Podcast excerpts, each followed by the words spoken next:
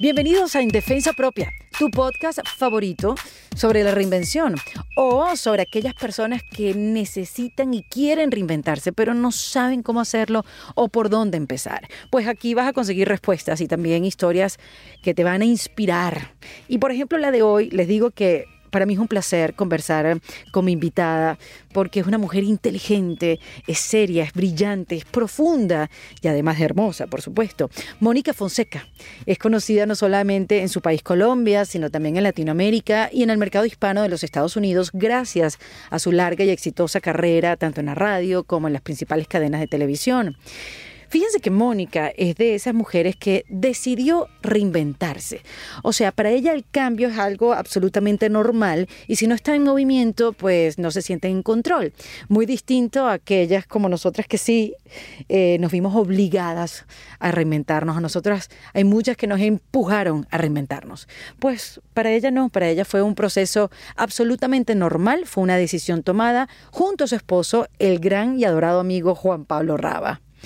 Bueno, pues fíjate, ella mm, en esta conversación me contó cómo fue ese proceso de toma de decisiones, también cómo fue haber sido criada por su papá y por sus abuelos, que por supuesto marcaron esa manera de ver y de vivir su vida. También me cuenta cómo se siente de haber colgado los micrófonos por los momentos para dedicarse de lleno a sus hijos, Joaquín y Josephine, entre otras cosas. Hablamos de, por supuesto, de su reinvención, con sus altos y bajos, ¿no? De cuándo nos llega la madurez y cambian nuestras prioridades.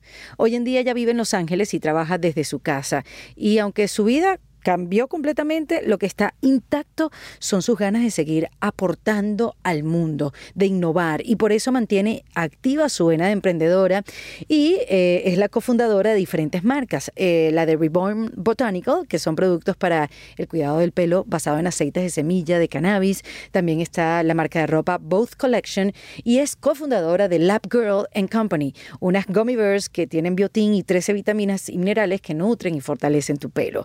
Como ven, no se queda quieta porque además conduce Mon 24/7 para el canal Discovery, un espacio para compartir sus dudas y aprendizajes de la crianza de sus hijos. Mónica, les digo, es un mujerón. A mí me encanta sentarme con ella a reflexionar, a conversar sobre nuestras vidas, sobre la aceptación y la lucha, porque al final todas lo hacemos en defensa propia. Recuerden que eh, se pueden suscribir en mi newsletter, en mi página web ericadelavega.com. Ahí ponen su email y todas las semanas les va a llegar un correo con tips, con cosas que comentamos en las diferentes conversaciones del podcast, también de aprendizajes, de cosas que no podemos dejar de ver para estar actualizadas. Así que ya lo saben en ericadelavega.com. Ahí se mm, suscriben a mi newsletter. Y si estás escuchando este podcast o hoy día viernes. El sábado 7 y el domingo 8 voy a estar presentándome en Nueva York y en Boston con mi stand-up Tú no sabes quién soy yo. Y el 13 de diciembre en la ciudad de Miami, en el Colony Theater. Y los tickets los consigues en ericadelavega.com. Ahí está todo. Bueno, pues ahora sí, les dejo a Mónica Fonseca en defensa propia. Seré pendeja. Así empieza nuestra conversación. Mónica diciéndose, seré, pendeja. Porque Mónica llega y ve la cámara y dice, ah, pero, esto es con video. Yo, Mónica. yo dije, bueno, pues tienen eso para tomar una foto al final y promocionar el asunto, pero yo te oigo porque son podcasts, entonces yo te oigo, pero claro, pues hay que tener cámara también. Pero es que a la gente le gusta eh, ver el podcast. Jesús Cristo. Jesús Cristo y José. Exacto. Pero no van a criticar, por favor. No van a decir que porque tan despelucada, que porque me vine así. O sea, me iba a venir en tenis, pero me puse una bota. Pero mira qué elegante. Muy elegante. Exacto. Pero está muy bien, Mónica. Además que tú siempre has sido una mujer espectacular y siempre te has mostrado como es. Pues. Aunque vienes con el pelo mojado. Ahora dejamos ver mi melena mojada y alborotada.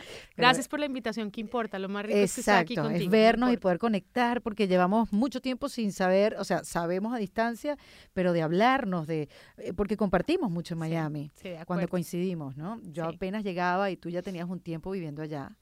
Em, y tenías el asunto como dominado. Pero nuestra relación comienza por un hombre. Por un hombre. Sí, como que digamos la verdad. Decir que nuestra relación comienza porque nos vimos y amor a primera vista.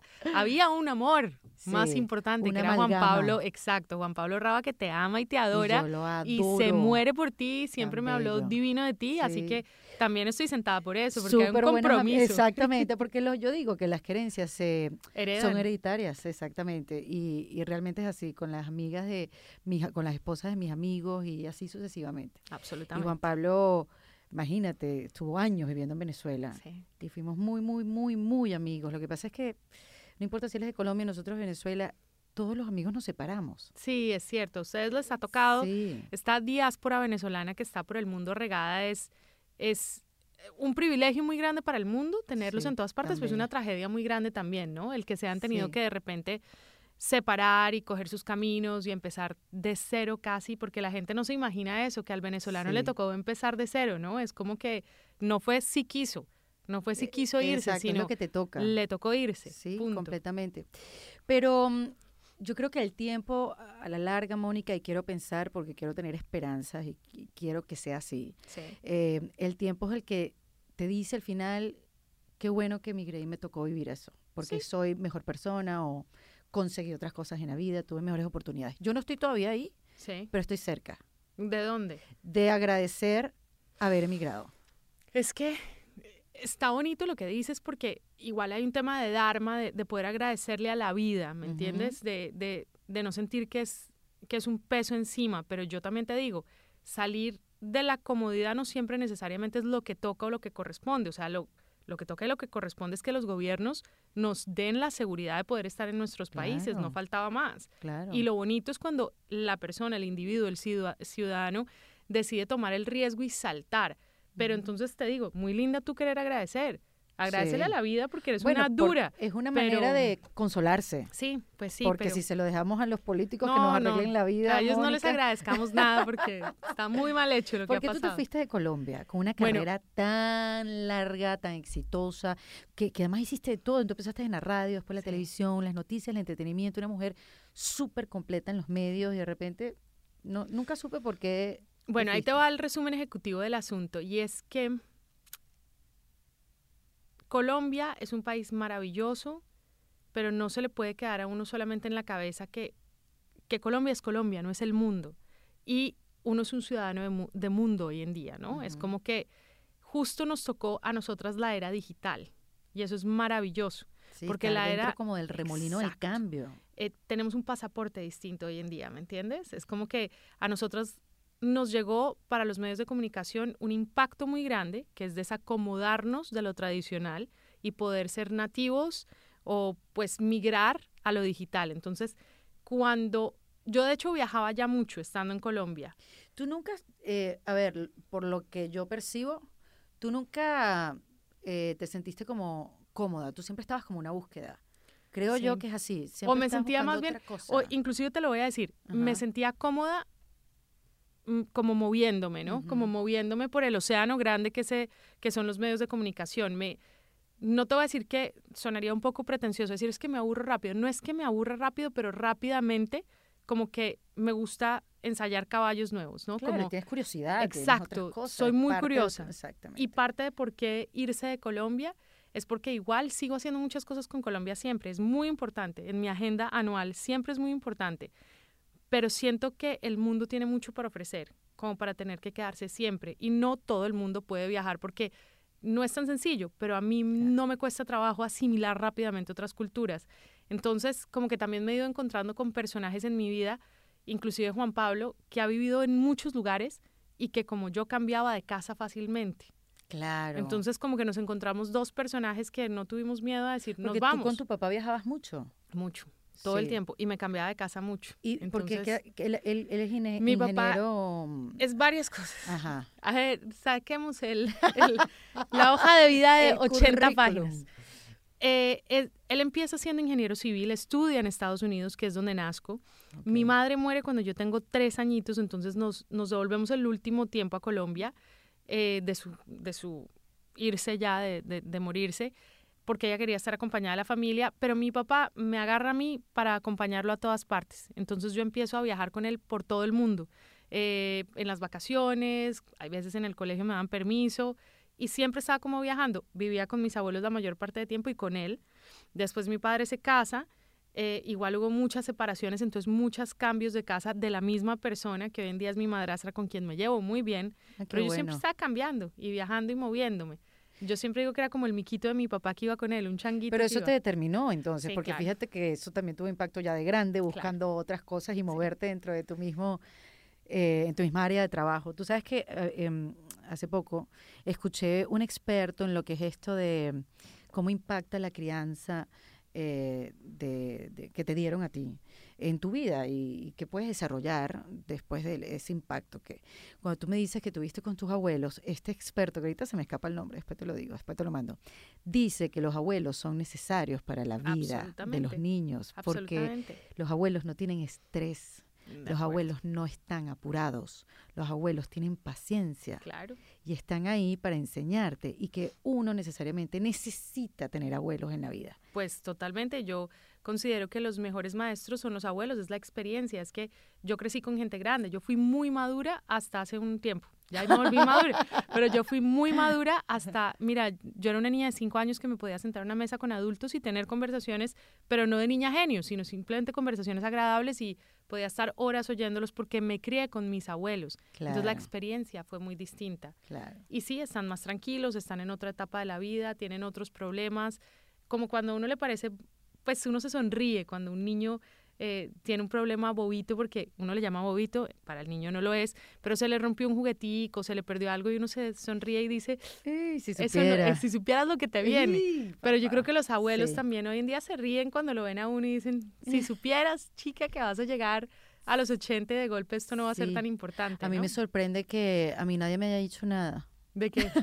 de cómo un- se pone la cosa cuando uno es adulto. No te han dicho y mis abuelos sí. Mis No, abuelos sí me lo, me lo dicen mucho. Me dicen, mira, se sonríen mucho cuando, cuando me ven por ahí en problema o a mil por hora o lo que sea, pero también me dicen, la vejez es un abrigo pesado y por eso hay que prepararse muy bien, porque una vez empieza a llegar la vejez hay que, hay que poder física y emocionalmente soportar lo que viene, ¿no? La vejez Claro. es muy bonita por un lado, pero es muy fuerte también, ¿no? Entonces como que hay que, hay que prepararse para ello. Me Te acaba de entrar un te lo digo susto. yo. Gracias, Mónica. O sea, mi- mis abuelos nunca me lo 86. dijeron. Ahora vienes tú y me lo dices, me cacheteas de esta manera. Sí, es duro y la verdad que es bueno saberlo ya. Sí, sí. Es bueno saberlo ya y ya uno lo siente, ya uno de verdad se cuida con otra conciencia y uno uno ya empezó a cambiar. Yo De creo que ya la madurez nos llegó. De acuerdo, de Sí, acuerdo. en mi caso, yo creo para que bien, además, la Sí, madurez sí, le llega a sí. uno para bien y le tiene que llegar en el momento en que uno esté preparado también para asumirla. ¿Para cuándo te llegó a ti? A mí me llegó como a los 22. Sí. A mí la madurez me llegó. Yo he sido alma vieja desde muy chiquita, la verdad. Mm, Creo que, pues, esa, esa pausa siempre he sido, a pesar de que he cambiado de trabajos y curiosa por aquí, por allá, que he estudiado una cosa, la otra cosa, siempre ha habido como la, el futuro en mi cabeza siempre ha estado, ¿no? El- el- la vejez en mi cabeza siempre ha estado, pero como algo bueno, como un acompañamiento, como una, como una pausa y una tranquilidad de no me tengo que comer el mundo. Yo nunca me he tenido que comer el mundo, ni tengo afán. Lo que he hecho hasta ahora ha estado bien en sus tiempos, en sus momentos. Y la gente me dice, ¿qué esperas a futuro? Y desde chiquita, recuerdo que me preguntaban, ¿cómo te ves a los 30? ¿Cómo te ves a los 45? ¿Cómo te ves a los 60? Y era como, no sé, no sé ni, ni importa tanto, Ni importa, importa tanto, lo de hoy en mi caso. Pero qué bueno eso, es una manera de vivir un poco más tranquila. Pues sí, yo creo que he vivido más tranquila, no, Sí. no estoy como pensando. Tú sabes que hace mañana. poco estoy enfiebradísima. Hace Sí. poco fui a un seminario de Tony Robbins. ¿Has- Ok, has ido? claro, ¿Has ido? claro. Nunca he ido a los seminarios, pero me parece él alucinante. locura, Una locura. Es una locura. impresionante. Rockstar. Es un rockstar. Sí. O sea, realmente lo es. Y Y la mueve más historia que un él es rockstar. impresionante. y es un gran storyteller y Claro. te cuenta su historia y Sí, tú sí, conectas con ese señor para siempre. El documental muy recomendado si no se lo han visto. Exacto, que Miren, estoy en mirando a Netflix. cámara, espero que Con este perfil con maquillado, este mira, perfil, con, con, este pelo, sobre todo con este pelo también arreglado el día de hoy. Mira, Mónica, pero dice, él tiene una frase buenísima que a mí me quedó, que dice, lo importante en la vida no es eh, cumplir tus metas, alcanzar tus metas. Lo importante es convertirte en la persona que va a alcanzar esas metas. De acuerdo, total. Y lo que estás diciendo me, me Sí. suena mucho a Sí, esa sí. frase. Total. Porque Estoy de acuerdo con él. Uno está apurado, uno está apurado, uno está apurado y de repente te volteas y dices, ¿por qué yo estoy tan apurada? Y no solamente eso, como que siempre estás en, en el ride, en, en, la carrera de tengo que llegar allá, tengo que llegar allá, uh -huh. y no disfrutas el estoy acá, estoy acá y estoy acá. Debe ser también tan cómodo y tan bonito. El otro día, bueno, pues espero que no termine llorando yo, pero me pasó algo súper bonito. Entramos a, a, un lugar donde arreglan las uñas. Aquí en Los Ángeles hay muchos, eh, muchos ciudadanos de Vietnam. Acércate un poquito más Muchos ciudadanos, exacto, o, o, si quieres muévelo, porque después me dicen que yo Listo. le tapo la voz a las invitadas. Aquí está bien. Yo soy mala. Hola, hola, probando. 3, 2, 1. Eso, lindo. Erika, Ajá. déjame hablar, no me has dejado hablar en todo. No, es O sea, que vas a contar un cuento lindo y quiero que se oiga bien. Y básicamente, esta, esta vietnamita tan adorada, mm, yo le pregunto, ella tiene su salón de ella de belleza y lleva y es legal en este país y tiene pasaporte americano y su hijo ya nació acá. Sin embargo, el inglés no es muy bueno y pasa como muchísimo con ellos específicamente que no necesariamente aprenden a hablar muy bien inglés porque siguen siempre estando en su en su gueto, en su comunidad, ¿no? Sí. Sin embargo, tenemos unas conversaciones divinas y le, y le pregunto yo a ella que, que si es feliz. Le digo, tienes tu propio lugar, ¿cuánta gente no sueña con tenerlo? Entonces se queda pensándome y me dice, yo tenido una vida muy dura. Yo no esperaba que me respondiera eso. Yo esperaba que me dijera, sí, soy muy feliz, sueño americano, vivo, mi hijo estudia en la universidad y de repente me dice, yo fui una niña que tuve que salir. Bueno, no, es que espero de verdad, yo soy súper sentimental, pero bueno, respiro. Me dijo, yo tuve que salir a los siete años de mi casa por la guerra y nunca volví a mi casa y salí con la pinta que tenía, bueno, no, ya. Y fue súper duro. Y entonces como que me empieza a decir eso, pero al final de toda la historia me dice, em, pero me dice, ¿sabes qué, Mónica? Yo nunca miro hacia arriba ni miro hacia abajo, porque de esa manera me mantengo en el presente. Entonces yo miro al frente, miro lo que tengo al frente, recuerdo el pasado que ha sido tan duro y que de todas formas me marcó para siempre, porque en el camino yo siempre busqué o he buscado tener un hogar, una casa, un lugar, ¿no? Y sin embargo trato de no mirar hacia arriba, porque si miro hacia arriba digo, uy, esa persona tiene 10 veces más que yo Claro. y mm, voy a querer ir hacia allá. Y si miro hacia abajo, veo las complicaciones de otra gente y digo, Dios mío, ¿qué es lo que está sucediendo? Entonces, como que es una persona que tiene su forma de pensar y que trata de vivir el día a día desde su lugar. Y me parece también bien, o sea, la ambición es lindísima. Claro. La buena ambición también es no, buena, es pero el hambre hace falta, obviamente, Exacto. ¿no? pero también hace falta gente que sepa mirar el día a día y hacia el frente. Y me Pero yo bonito. pensaría que, que tú eres así ahora, fíjate las percepciones. Yo te pensaría antes como con full hambre, con... A ver, yo coincidimos una vez en un programa que tú estabas produciendo para, para Entertainment Television, ¿cómo se llamaba? Em, Jesús bendito sacramentado. En cámara no le puede pasar a uno esto. Claro, no se llamaba así, pero... No, se, se llama Jesús bendito sacramentado, solo por E! Entertainment Television. Television. Se llamaba Jesús bendito, eh, Must, no, eh, mm, Fab. Ah, em, exacto. que además presenté con Olivia eh, Peralta, maravillosa. Exactamente. Eh, Fabulous, no, eh, Era lo Fabulous, sí, sí, era algo. Fabulous. Jesús, pero es Bueno. que tiene dos nombres, ya lo vamos a buscar, qué horror que no me pase eso. Está bien, está bien que uno se acuerde. Ahora lo O busco. sea, te- Se me acaba de olvidar. Y fantástico. Yo sé. Baby. brain. Exacto.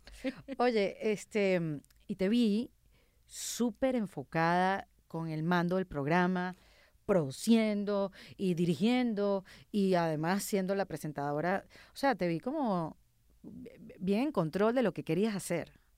En ese momento sí, siempre estoy en control de lo que quiero hacer y de lo que estoy haciendo. Ujú. Pero asimismo se me olvida el nombre del programa al día siguiente cuando no lo estoy haciendo. A lo que voy es que cada cosa que recibo en, las, en mis manos o cada encargo para mí tiene prioridad absoluta. Entonces, eh, un día va a contestar además tu pregunta anterior de por qué si había una carrera que parecía que iba a llegar a tal término, sí. de golpe doy un giro y me voy hacia otro lado. Yo no he dejado nunca de hacer ni de cumplir lo que quiero cumplir y parte de lo que yo quiero cumplir es lo que está pasando con Juan Pablo. Juan. Pablo es un producto de la casa Raba Fonseca y estamos logrando cada día lo que nos hemos ¿Cuál es ese acuerdo? ¿Cuál es ese acuerdo que ustedes tienen? Porque eh, yo puedo verlo en las redes y sé que tú has tomado decisiones para tu familia, Claro, para tus hijos, ese es mi para tu emprendimiento familia. más grande. Correcto. Ese es lo más grande y para que mí. ha cambiado con el tiempo, porque me acuerdo también que conversamos alguna vez como que yo no estoy muy segura si quiera tener un segundo hijo. Yo sí estaba muy segura. No, yo no estaba segura. pero tú estabas, estamos que sí, no sabemos que sí. que no sé Vancouver me cambió. Canadá me cambió. Canadá me cambió un día. Vancouver se fueron porque Juan Pablo estaba trabajando allá. Estaba trabajando allá, estaba haciendo una serie. Exacto. Fue maravilloso. Vancouver fue de como de las experiencias más importantes de nuestra vida entera, por todo. Es increíble como en un mismo continente hay un país tan absolutamente diferente. Juan Pablo Raba, para aquellos que no lo conocen, que muy mal que no lo conozcan, no mentira. Juan Pablo es un actor colombiano que hoy ha desarrollado a lo largo del tiempo una carrera importante en, en, Hollywood, también para Netflix tiene una serie que se llama Distrito Salvaje, que ya va para la segunda temporada. Él empezó también con una serie de, de militares también. Que Aquí. Si, no me acuerdo el nombre de tu programa. Six. Ah, si te acuerdas de eso. Me acuerdo más porque es más, más de Exacto. Lo cierto es que eh, Juan Pablo ha ido dando pasos importantes en, en su carrera en el mundo anglosajón, porque ya digamos que en el mundo latino ya, ya tenía como que a Dios agarrado por la chiva. O sea, había... Está, está dentro de ese grupo de, de, latinos que pueden darse el lujo de escoger proyectos y eso es muy bonito. Exactamente. Porque además es un gran actor y es un productor sí. y puede hacer muchas cosas, pero no quiere decir que lo haya hecho todo en Latinoamérica, que también es importante. Simplemente que teníamos que explorar con él como muchas otras cosas importantes Juan Pablo se crió en un colegio americano, después se va para España y termina en España, pero Juan Pablo, su cabecita, funciona mucho más en inglés que en español y la gente no sabe eso. Que tiene un inglés perfecto, no pareciera... Nativo. No, exacto, no pareciera para nada... Y su cultura, que, sí. si lo ves, y cuando uno ya está con él acá en Los Ángeles, entiende que él comprende mucho más inclusive la política. El sistema. Y el sistema de acá que inclusive gente de acá que no le interesa mucho. O sea, uh -huh. él entiende el chiste, la cosa, la cultura del entretenimiento, se ha visto todas las películas, sabe quiénes son todos los directores, los actores que, que uno ni se acuerda ya.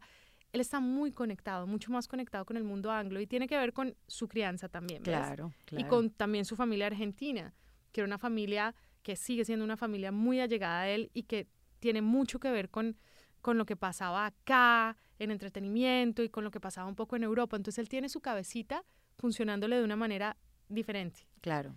Eh, y tocaba venir a cumplirle, digamos que también a ese, a ese sueño o a esas ganas que él tenía de poder desarrollarse como actor en su segundo idioma, que yo diría que así no lo crea la gente, su primero. Es, es que él, para, para él es más fácil muchas veces, inclusive. Es impresionante. A él le tocó aprender, nadie sabe esto, pero cuando él llega de España, uh -huh. por supuesto con un castellano magnífico, él habla también catalán, pero llega a Colombia, él hablaba como español, con acento español, a él le toca llegar, exacto. Wow. Entonces, él, a ti, exacto. Sí. Y a él le toca empezar a hablar eh, en colombiano para que le salgan las cosas al principio, ¿no?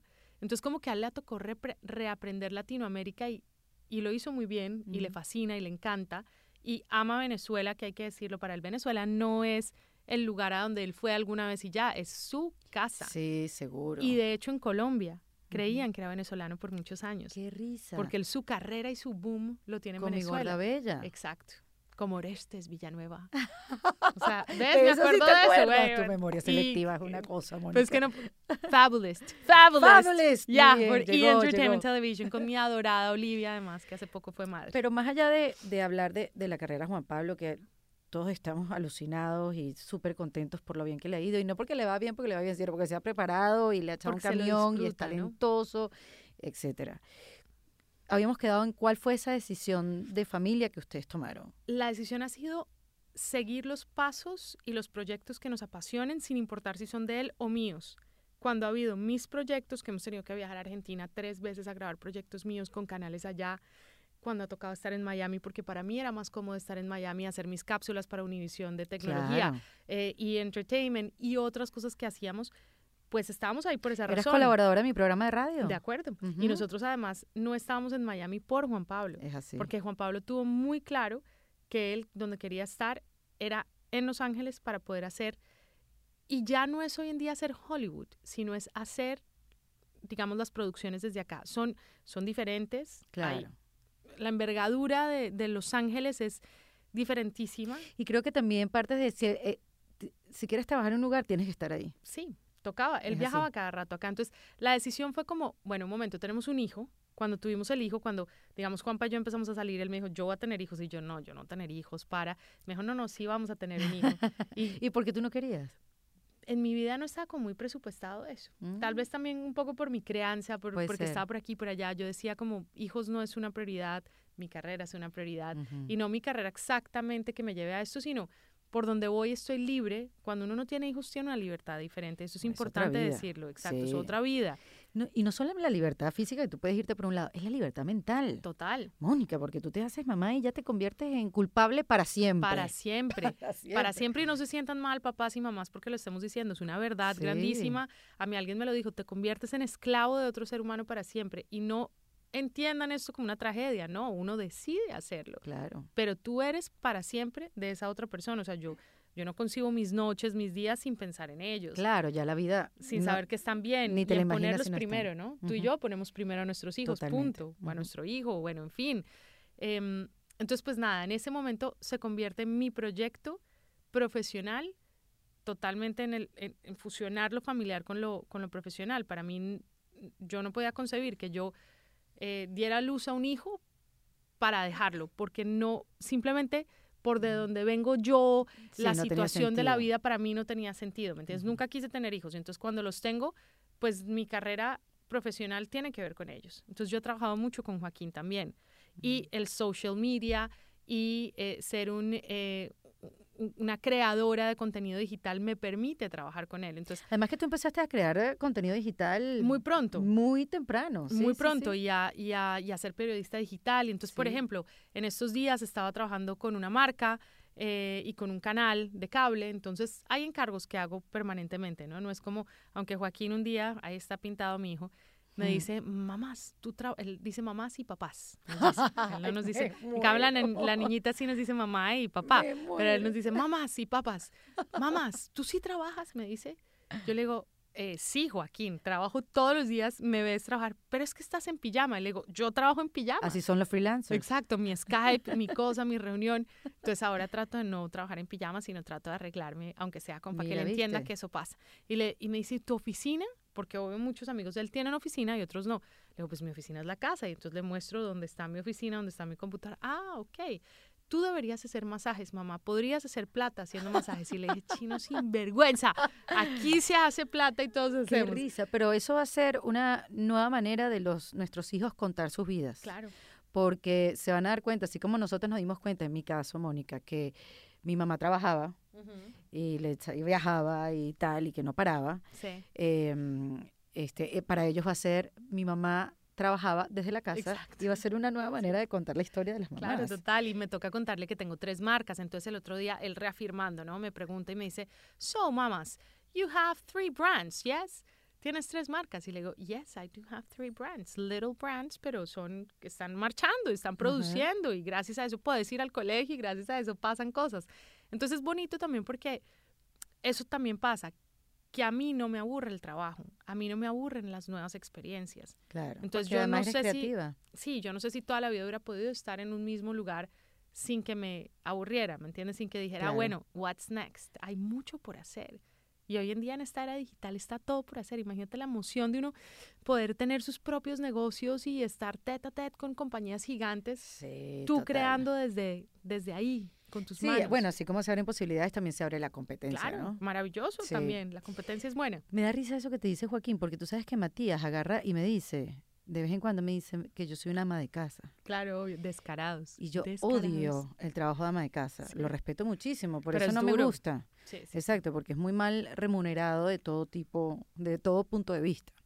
Em, y me lo dice como para fastidiarme. Claro, claro. Él Sí, lo dice tú- para... Tú eres una ama de casa y yo... Tú estás loca, chico. Yo trabajo un montón. Exacto. Tú no me ves que yo voy para allá y voy para acá. Pero lo que me sorprende no es lo que él me dice, porque él Sino sabe lo que te puede molestar a lo ti. que me Ahí te va. genera. Lo Está que me súper genera, bonito lo que acabas de decir, porque ahí Sí. te va. A mí me generaba lo mismo que a vos hasta Ay, un qué día bueno que, lo dices, no me siento sola. Claro, no, no te sientes sola, y menos nosotros las presentadoras y Ujú. periodistas, y en tu caso stand-up comedies, que sentimos el vacío del micrófono, cuando no estamos ante un micrófono, y me pasó muchos años, ojo.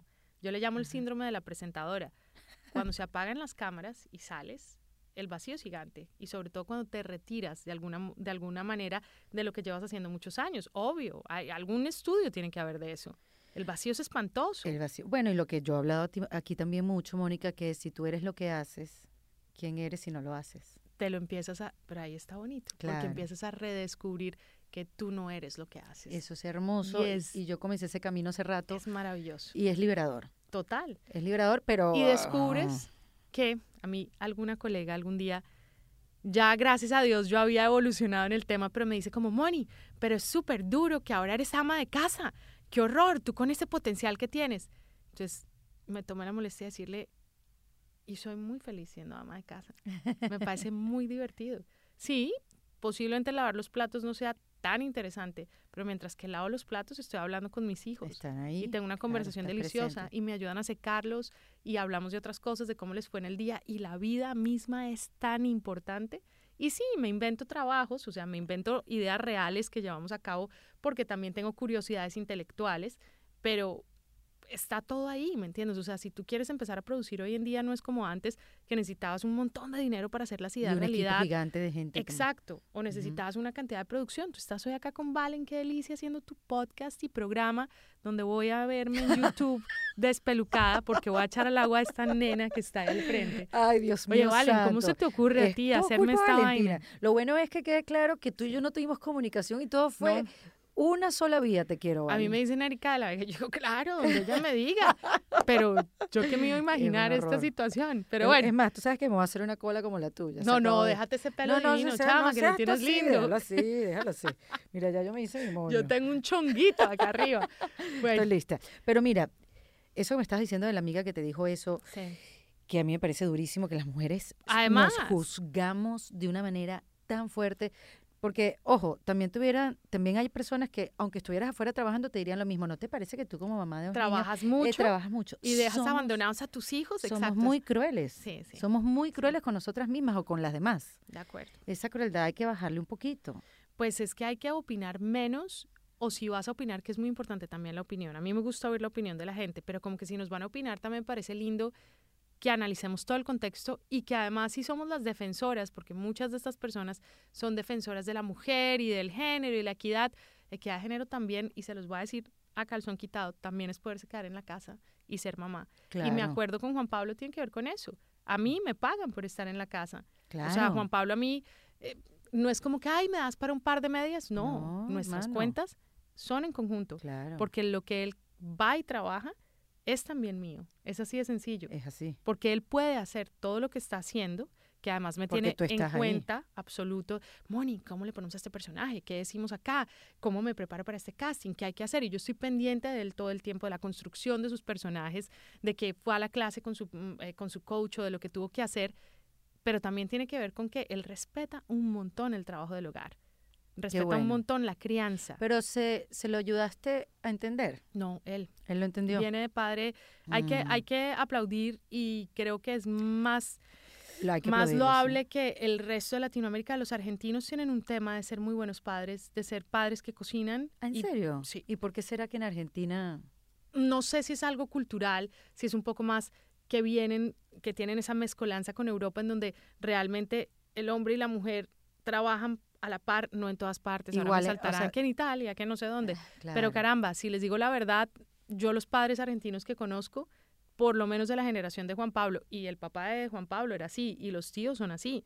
O sea, son padres que están muy presentes, que Padres cocinan, presentes, sí. que hacen lo que tienen que hacer, que le cambian el pañal a sus hijos, y no es estoy ayudándole a la mamá, es hago parte de este entorno. Exacto. Entonces creo que tiene que ver con eso, con la crianza del, vuelvo y te digo, Ricardo, el padre de Juan Pablo, que en paz descanse y que no pude conocer, em, era un padre que todo el tiempo le está recordando cómo papá le cocinaba, papá iba con él a montar bicicleta o lo que fuera, mejor dicho, se encontraba en, no, bueno, montar bicicleta acaba de ser una mentira, eh, Ricardo no hacía medio ejercicio, pero hacían muchas cosas juntos, ¿me entiendes? Sí. Entonces era como que es normal, no tuve que enseñarle nada, vino bien enseñadito de casa. Qué bueno, qué suerte. Sí, sí. Porque eso al final, Mónica, son conversaciones que son muy incómodas. Claro. Y por más que tú tengas una comunicación en- increíble, abierta pues, y una claro. intimidad con tu pareja y que se la traten de maravilla y se la lleven súper bien, es una conversación incómoda que a veces es preferible em, abordarla desde el lugar incómodo donde es y ya viene con un mal tono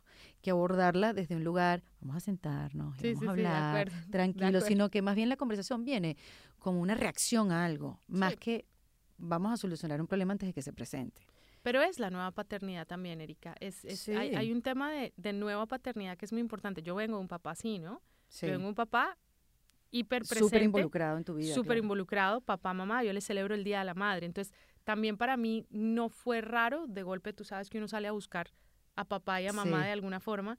Entonces, como que tal vez yo por eso me fijé en una persona que fuera, que tuviera lo bueno de mi padre, ¿me entiendes? Entonces, no es para mí raro yo iba, mi papá estudiaba en la universidad, él me tuvo cuando eran muy jóvenes, mi mamá y mi papá, y aunque no tengo ya memoria de eso, sé que pasó y es que él me llevaba mientras que estudiaba sus maestrías a la universidad y me cambiaba los pañales y estaba en el laboratorio y los profesores ayudaban a cuidarme. Entonces, es como algo natural. Y en Los Ángeles, tú ves, por lo menos en el área que vivimos, que los papás son muy involucrados porque además debo decir que en Los, en Los Ángeles y en Estados Unidos, no tanto en Miami, pero no tanto en Miami, en Miami tú tienes más ayuda y todavía está el concepto de la y todavía uno se queja. y todavía uno se queja, exacto. Porque es muy caro el servicio de cuidado de, bebés, tanto en el daycare, tanto en tu casa. Bueno, acá es imposible. En Los Ángeles, de una vez les digo, si piensan venirse a Los Ángeles, olvídense de la nana porque esto acá mucho petrodólares. Bueno, creo que hay un alcalde, no sé qué ciudad, no sé si es el de Nueva York. Sí.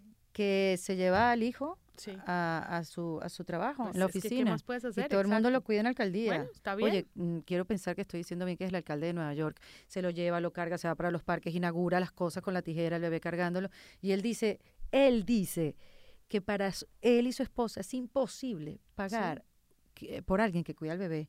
El alcalde. Sí, sí, sí, es que es muy costoso, pero además de eso, exacto, es como como no le puedes delegar siempre todo a los demás para que tú, o sea, como que cuando uno decide tener una familia, llega un punto en que sí, si está papá, mamá, o sea, los abuelos y te pueden ayudar, magnífico también, pero está también rico que la nueva maternidad y la nueva paternidad tenga que ver con que tú involucras a tus hijos. O sea, tus hijos hacen parte de tu día a día. Es como que ellos también tienen que entender que papá y, tú siempre tienes esa paciencia, Mónica. Sí. Tú eres así siempre tan ¿Con los niños? didáctica. Sí, sí, sí. sí, o didacta. es que vengo de mi padre que es profesor. Claro. Que te decía que era ingeniero civil, ingeniero ambiental, ingeniero no sé qué, PhD en geología. Entonces es un tipo súper didáctico. ¿Y qué te hace perderla? O sea, ¿qué te hace perderla en el día, perder el... el ¿Qué me hace perder a mí? La shindereshi. o sea, que me ponga así, que me salga de quicio y... Em, hay, hay una cosa que hace Joaquín que me desespera, que él solo me la hace cuando quiere molestarme.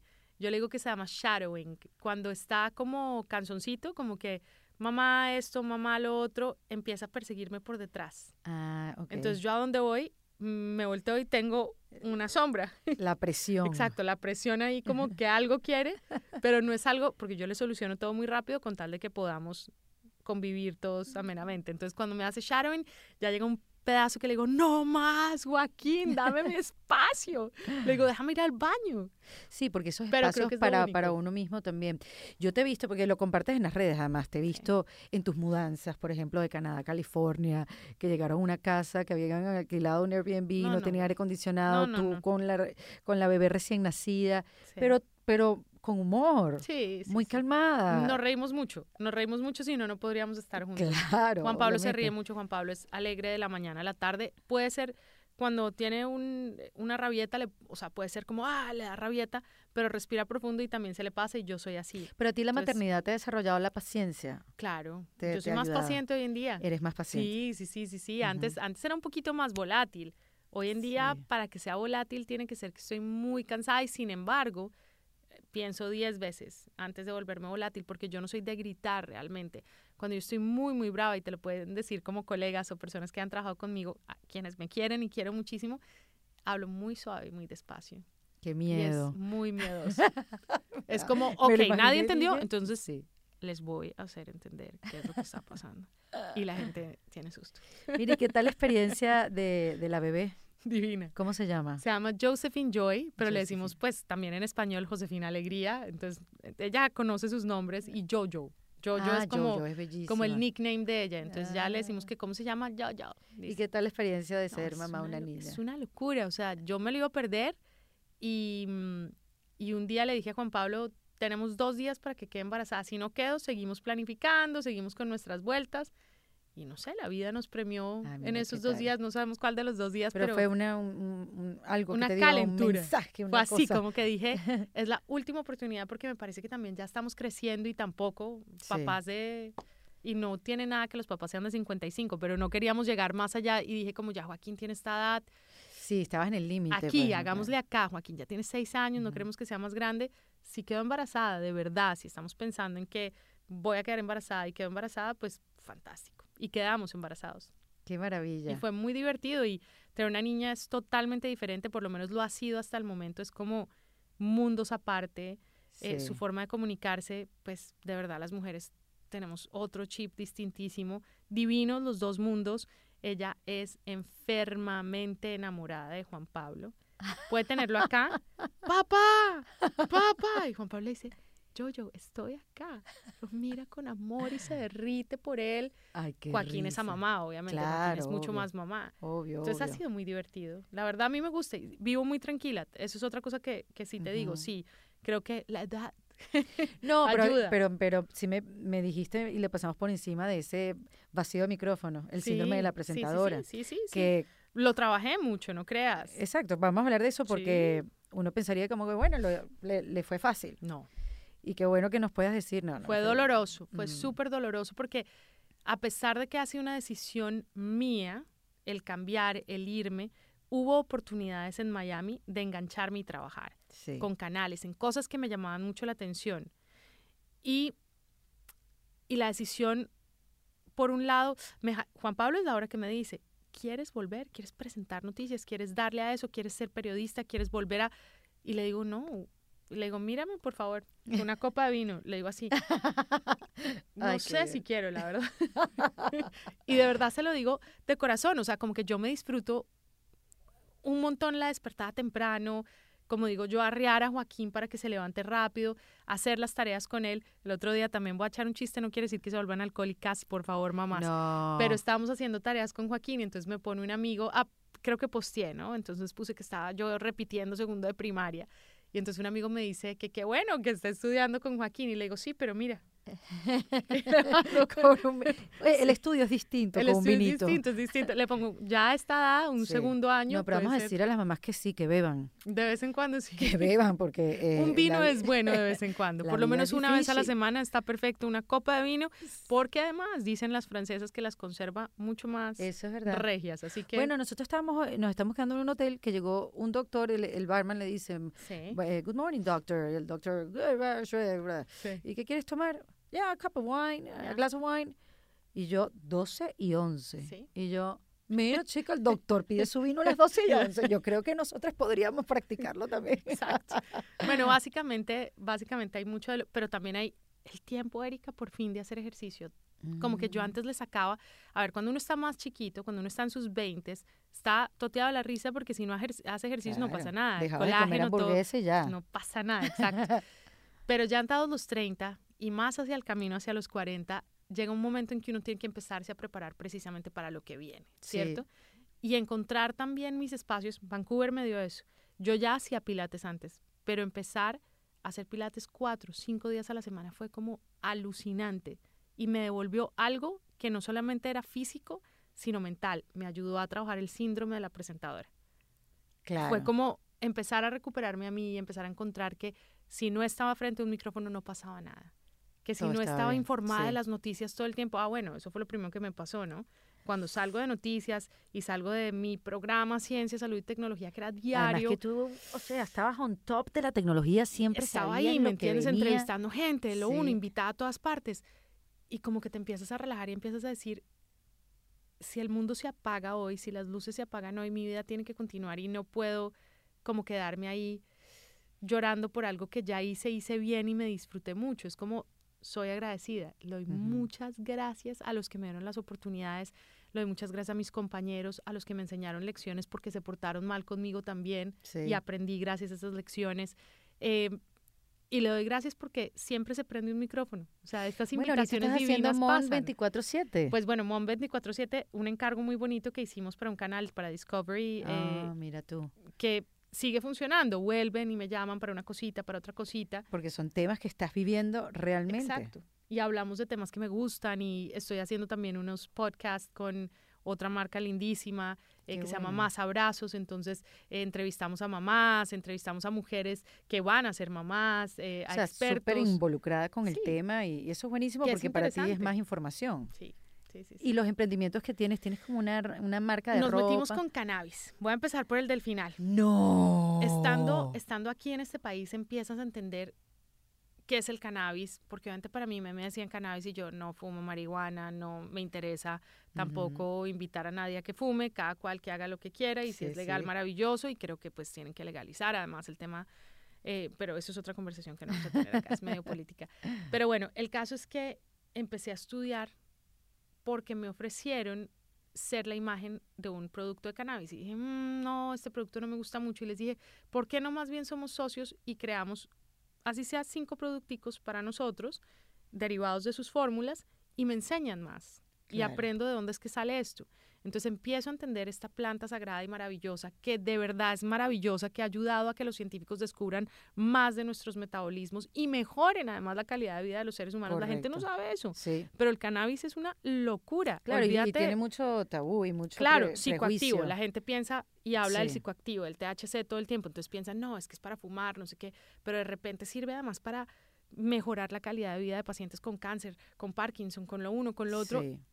Y entiendes que dejas el tema psicoactivo de un lado y que hay una planta maravillosa, esa y muchas otras plantas que han sido vetadas porque tienen temas psicoactivos, pero si tú los separas, pueden hacerte mucho bien. Entonces hicimos unos shampoos, un agua micelar, unos jabones muy bonitos. Eh, ¿Y dónde se venden? En Reborn Botanical, en eh, nuestro, básicamente en nuestra web. Vendemos por ahí. Todavía no estamos en tiendas. Nos ofrecieron un deal muy bonito, recién salidos. Y dije, no, vamos a ser locales y vamos a seguir siendo locales porque yo necesito mejorar mi fórmula hasta el punto tal que seamos lo más green posible y tenemos otros elementos naturales. Ahí está la Mónica, metiéndose hasta adentro en el Exacto, proyecto. Es como que... Pero eso es lo admirable tuyo, Mónica, porque no sabes el tema, no sabes el tema, pero... Pero vamos a estudiarlo. Pero vamos a estudiarlo y me voy a meter hasta adentro y me voy a hacer científica. Sí, sí, sí, sí. Además, yo amo la ciencia. Y por otra parte me asocié con una científica en Colombia y una chica colombiana que vive en Miami que se llama Isabela y la colombiana es Valentina, que es científica, científica, ingeniera química, que desarrollaron unos gummy bears muy lindos que les traje hoy, ahorita les, ah, doy para el pelo con biotina. Eh, cannabis también sirve para el recrecimiento de pelo más todos los otros ingredientes. ¿Hay algo para las canas? Eh, ¿Para qué? Para que te crezcan divinas. No, chica. Para taparlas toca pintura. Para eliminarlas. No me la he inventado todavía. Las canas son buenas. Pintemos. no, yo las pinto, pero ya a la semana me la tengo que volver a pintar. Soy una persona muy mayor. no, hay gente que le salen las canas a los 20, así que no digas eso, a los 15, así que no, no te preocupes, pero podríamos estar desarrollando de golpe un dry shampoo con color para que, para que no te... que no te des el pelo tieso más, porque eso, eso está bueno, te dejan Bueno, voy a desarrollarlo para que tenga colorcito y te lo puedas echar cuando estén Me mandas un sampler. Sí, claro, lo voy a hacer. Y el otro negocio es muy bonito, que es de unas hermanas que ya existían en Colombia, que venden en todo el mundo, igual que Nuestras vitaminas se llaman The Lab Girl y The Lab Girl, la compañía está en Miami, tiene una causa muy bonita detrás y es que a una de mis socias la abusaron sexualmente. Entonces damos un porcentaje a RAIN, que es la organización más grande de Estados Unidos que trabaja contra el abuso, contra eh, la violación, el incesto. Entonces como que hay un mensaje siempre detrás. Y Both Collection, eh, que quiere decir dos, es básicamente una colección de ropa en donde compramos telas muy lindas, mandamos a hacer telas, las hacemos print en procesos muy bonitos y como muy cuidados y son prendas que sirvan para mujeres embarazadas y cuando ya no estamos embarazadas. Entonces, como que es sí, que estás en ese in-between, que no quieres comprar ropa porque todavía te falta. Son prendas que están slow fashion, sacamos muy pocas para que tú las puedas comprar y permanezcan en el tiempo y bueno, la gente está muy contenta vendemos en distintos lugares, hacemos trunk shows, entonces ha sido como lindo, me he metido en moda que siempre me ha fascinado, en ciencia que siempre me ha gustado, en el Tú has aprovechado la oportunidad que te da el punto geográfico donde estás también. Total, total. Y eso, es muy importante. Y eso hay que, sí, eso hay que hacerlo, porque algunos a veces nos quedamos pegados en una nostalgia, ¿no? En un, no sé de eso ni me voy a meter. Y yo creo que cuando uno se mueve geográficamente hay que buscar la oportunidad que te ofrece el lugar. A donde fueres, haz lo que vieres. Así mismo. Eso dice mi abuela Mima. Mima se llama. Sí, Melba se llama, pero le digo Mima, ya vive en Boca Ratón. Imagínate. Y sí. Mira, Mónica, y si yo te preguntara qué es lo que quieres hacer, o sea, si tú, digamos, ¿Qué es lo que quiero hacer cuando sea grande? Sí. ¿Qué es lo que quieres hacer cuando sea grande? ¿Qué es lo que quiero hacer cuando sea grande? Eh, acompañar a mis hijos, seguir acompañándolos. O sea, creo que es un privilegio, es un milagro. La gente no se imagina el milagro que es estar vivo todos los días porque cuando no han perdido un padre o alguien muy cercano, tal vez como que they take it for granted, ¿me entiendes? Como que no, no entienden el privilegio que es todos los días amanecer y poderle dar un beso a su hijo, a su hija, a su padre, a su madre, en fin, a su esposo. Entonces como que hacia dónde voy, vamos a seguir desarrollando esta familia hacia el buen puerto, ¿me entiendes? Eso es lo que queremos, eh, que mis hijos sean felices. Eh, no te podría decir, quiero ver graduar a mi hijo de tal y queremos ver el mundo hacia donde gira. Pero, eh, tú, tú, Mónica, mujer. Yo sé que es parte de la mujer, ojo, yo sé que eso no se separa una cosa. Pero está perfecto me la eh, pienso, me la pienso un momentico porque obvio, entiendo, como que no, la respuesta no hacia la familia, sino yo, yo, yo, hacia dónde voy. Sí, pensemos egoístamente, total, estamos aquí en defensa propia. En defensa propia voy a decir que, ¿qué quiero yo? Eh, quiero que mis emprendimientos sigan siendo parte de mi camino importante. Em, tengo muchas cosas que seguir descubriendo de mí misma, o sea, como que, por ejemplo, ahorita quería volver otra vez a la academia, hacer una maestría en medio ambiente, quiero volver back to basics, de ahí vengo. Claro, creo que de eso ahí es importante porque tu papá también te inspiró. Exacto, y mis abuelos, uno de mis abuelos. Entonces, como que quiero volver otra vez a, a la academia. Mm, quisiera gastarle más tiempo al diseño y ahí me veo, ahí me veo, perdón, y a elementos como más naturales, como a impactar el medio ambiente de manera que positiva. Tu reinvención, Mónica, es que tú no dejaste nunca de tener herramientas para reinventarte. Y si no las tenías, las buscabas. Yo creo que eso es un mensaje como súper importante también. Yo lo decía el otro día con Camila Canaval. Sí, sí, sí. Cami, que es maravillosa. Que eran vecinos ustedes, sí, ¿no? total. Camila, yo le decía que cuando nosotros, presentadoras de televisión, emigramos, yo me di cuenta que yo era súper inútil porque no sabía ni siquiera hacer una presentación en PowerPoint. No sabía hacer un Excel, y ella tampoco. Y ella, que, y ella que tiene hoy, en día su negocio las carteras, no sé, un plan de negocio. No sabíamos desarrollar nada de eso porque teníamos a gente que lo hiciera en nuestros países. Y cuando yo me vi de frente con eso, dije, Dios mío, qué horrible la ignorancia, no sé hacer nada, no soy nada valiosa, no tengo herramientas como otras amigas mías que sí tenían otras claro, que se organizaron rápidamente y le mostraron un PowerPoint a uno y uno así como... ¡ah! Exacto. Y, y me sentí como eh, un poco, sí, un poco no, completamente inútil y, sola pues en, esta, en este sentimiento. Camila me, me dice, bueno, sí, yo también. Y, y, por eso yo lo digo también en, los capítulos de, del podcast cuando tengo oportunidad. Hay que tener un hobby más allá de la carrera porque tú no sabes cuándo la vida te va a hacer vivir del hobby y no de la carrera que te obligaron a estudiar. De acuerdo, total, de acuerdo. Es, es, tan importante, o sea, por eso yo digo, lleven a sus hijos a las clases extra, extra esa mismo. Extracurriculares. gracias. Extracurriculares. Porque de repente es algo que pueden desarrollar en el futuro y eso es lo que le van a dar de comer. Totalmente. Eh, nada, muchas cosas, como verás, he aprendido en, este proceso de reinvención, de migrar, de reencontrarme, de la edad, de saber de qué, qué, qué, qué quiere decir, qué es lo que quiero. esa pregunta de qué quieres ser tú cuando sea grande, es una, eh, yo no sé, yo no me conecto con eso, con esa pregunta muy a menudo, de a dónde quiero llegar, porque todo es como muy abstracto, efímero, sí, no sé qué. claro, uno no sabe, además ustedes... Esa pregunta que tú le hiciste a la, a la, a la señora vietnamita, que si es feliz, Sí, es, ¿Quién muy, le pregunta, amplia. Sí, ¿Quién le pregunta eso? A nadie. O sea, yo creo que ella estuvo, tuvo que haber estado muy agradecida. De golpe. A mí me preguntaba mucho mi papá eso, ¿no? Mm. Aún hoy me pregunta. Desde que yo iba creciendo, como que siempre me preguntaba, ¿eres feliz? Y yo a veces decía, no, estoy bravo y no estoy feliz. y mi hijo me la volvió. Estando en Vancouver un día le dije, ¿tú eres, ¿tú eres un niño feliz? Are you, a happy, ¿Are you a happy kid? Y se volteó Joaquín, tal vez de cinco años, y me dijo, Well, mom, no siempre soy un happy kid. Sometimes I estoy bravo, algunas veces estoy contento, algunas veces yo soy muchas cosas. Yo tengo muchos colores, me dijo. Y yo obviamente así con el ojo, porque además me acuerdo a esa Mónica chiquita que, que eso somos. Entonces, ¿qué quiero ser cuando grande?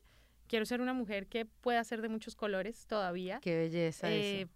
Y, y mm, sí me puse sentimental. No, pienso en Joaquín, pienso en Joaquín y, es, y es, es, muy bonito. Los niños, ayer precisamente estábamos eh, hablando de eso, de la pureza de los niños y cómo los niños nos devuelven un poquito a esos sentimientos importantes que nos recuerdan lo que queremos ser cuando queríamos, pues cuando soñábamos en ser grandes. Y nada, yo he hecho muchas cosas que me han gustado mucho en mi vida, entonces como que lo que venga está bien y lo que estoy haciendo me gusta mucho y quiero ser una buena esposa y una buena mamá y quiero eh, disfrutarme. Juan Pablo siempre dice que quiere tener una casa o un Mm. pequeño depa en las montañas y yo en el mar.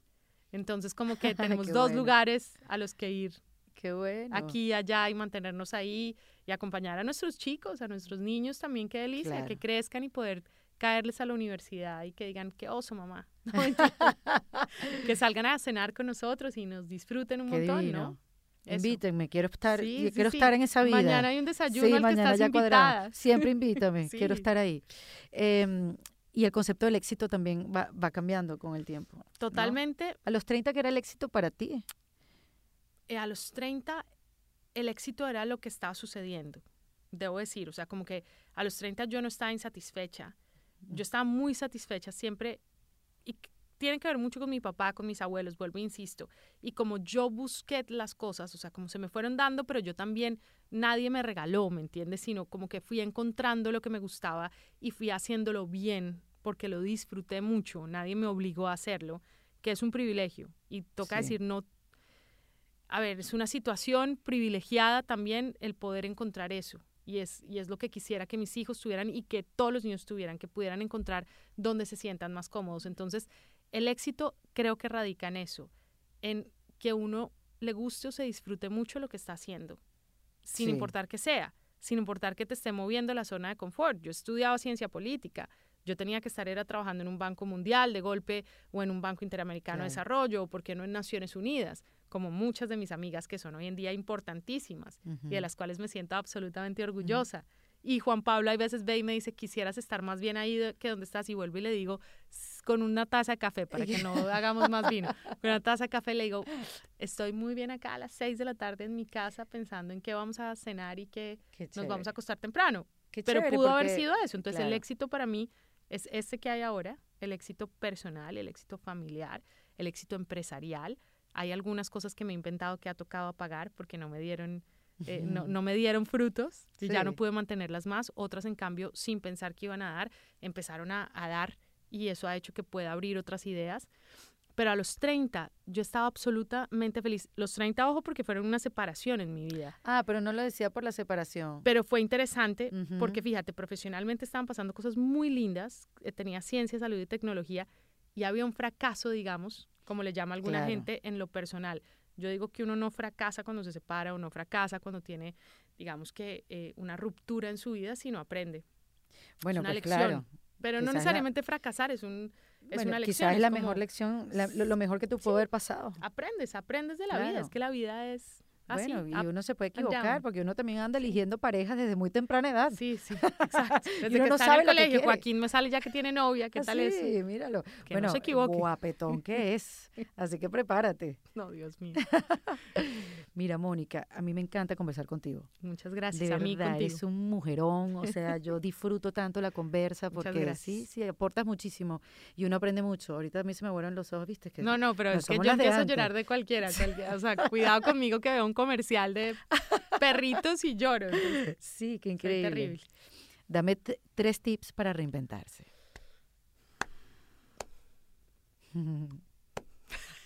No es tan fácil. Tres tips para reinventarse. Volver a las raíces. Lo primero que uno tiene que hacer es cuando se sienta perdido, cuando se sienta confundido, respirar profundo, respirar profundo. Creo que puede ser realmente el primer tip. Varias Sí. veces respirar profundo y olvidarse de todo lo demás y entender que en la respiración está todo, básicamente, el centro, el encontrarse nuevamente, volver a las raíces, es decir, ¿de dónde vengo yo? ¿Qué me hizo a mí? ¿Qué es lo que tengo yo que aportar? Y empezar desde ahí, desde lo que yo tengo que aportar a compartir, ¿no? Y no toca compartir en, a mil personas o a dos miles. Desde acá, desde lo que yo sé hacer, desde lo que me gusta, empiezo a construir. Y un tercer tip sería sonreír. Dirán que Mm. sonreír, pero ¿cómo le va a sonreír al mal tiempo? Pues si están teniendo mal tiempo y le sonríen al mal tiempo, ese tiempo empieza a sonreírle a Te- ustedes de vuelta. Te lo, te lo, te lo aplaudo que digas eso porque otra de las cosas que aprendí con Tony Robbins, Sí, no te digo sí, que estoy sí. enfiebrada, es que uno no, yo- sale ahí, A mí me gusta él mucho. uno sale ahí un poco Emocionado. con el lavado de cerebro y yo digo que menos mal me lo lavaron porque estaba lleno de mugre. Ok, Estaba, mu- perfecto. estaba, estaba mugroso, mugroso. Em, él dice que lo, tú tienes que estar como en un estado mental elevado Sí. para tomar decisiones y tal, no sé qué. Te lo digo por la sonrisa, que parece una cosa como tonta, pero es No, tan es importante. Eh, y uno de los principales puntos de llegar a ese estado elevado es moverse. Claro, keep it moving. Es increíble. Y él, y él te dice, yo no soy profesor de Zumba. ¿Tú crees que yo quiero que ustedes estén bailando todo el día? No, pero Sí. está eh, clínicamente comprobado que el movimiento, la emoción es creada por movimiento. Sí. Entonces, si tú te mueves, si tú te posas como un superhéroe, si tú sacas el pecho, si tú caminas, si tú celebras, si tú brincas y sonríes, Sí. esa energía va a traer que tu mente Se esté en un, en un estado mental positivo. Pues. Y él está totalmente en lo cierto, porque los científicos que estudian el cerebro siempre te lo van a decir. Los seres humanos somos movimiento. Nosotros venimos del movimiento. Nuestro cerebro necesita moverse. Y en el momento en que tú empiezas a mover el cerebro, que realmente activas lo físico y esto, Sí, todo empieza a circular, la sangre empieza a moverse, es así de sencillo. Luego tus ideas empiezan a aparecer. Y el ejercicio que tanto dice la gente, no, pero es que a mí no me gusta hacer ejercicio, sal a caminar un rato, sal a caminar y haz esto. bueno, tú que no lo hacías antes, cosa, ahorita me imagino que sientes algo diferente. Me gusta, me gusta, me divierto. eh, sal- pongo a la chiquita en la bici y salgo en la bici y es diferente, me siento libre, Sí. me, me, me inspira. Pero Juan Pablo te corregiría y te diría que el lugar donde más me inspiro yo sería el cuarto tip. Pero no gasten mucha agua, es debajo de la ducha. Mis mejores ideas se producen siempre Ah, sí, con tú. agua.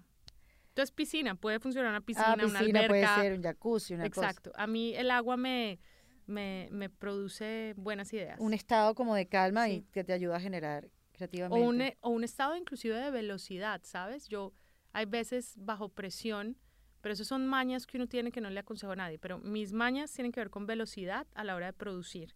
Yo produzco un poquito mejor con presión. como en noticias, claro. bajo presión. Vengo de esa escuela, ¿no? Claro. Del en vivo tú sí. también. sí, sí, o sea, sí. tú sabes esto, producir, pero acá tienes el tiempo, ¿no? sí. Pero el en vivo también hace que sea un poquito más, más lúcida.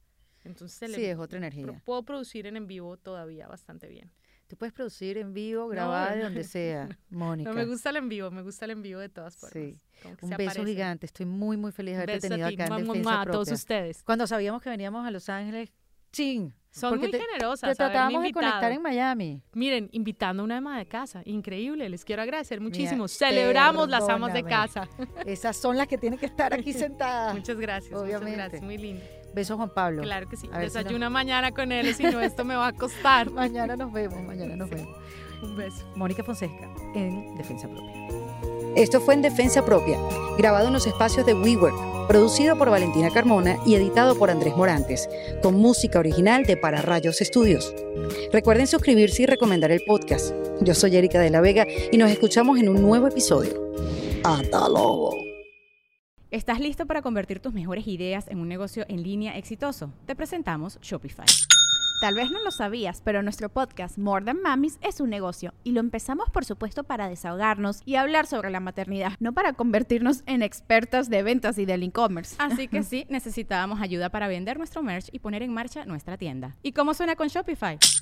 Llegó otra venta. Shopify es la plataforma de comercio que está revolucionando millones de negocios en todo el mundo. Ya seas un emprendedor desde tu casa o desde donde sea, Shopify es la única herramienta que necesitas para iniciar, administrar y hacer crecer tu negocio sin dificultades. Con Shopify puedo gestionar pedidos, envíos y pagos desde cualquier lugar, brindándote toda la información y estadísticas de tus ventas al detalle. Regístrate para un periodo de prueba con tan solo un dólar al mes en shopify.com barra sonoro, todo en minúsculas. Ve a shopify.com barra sonoro para llevar tu negocio al siguiente nivel. Shopify.com barra sonoro.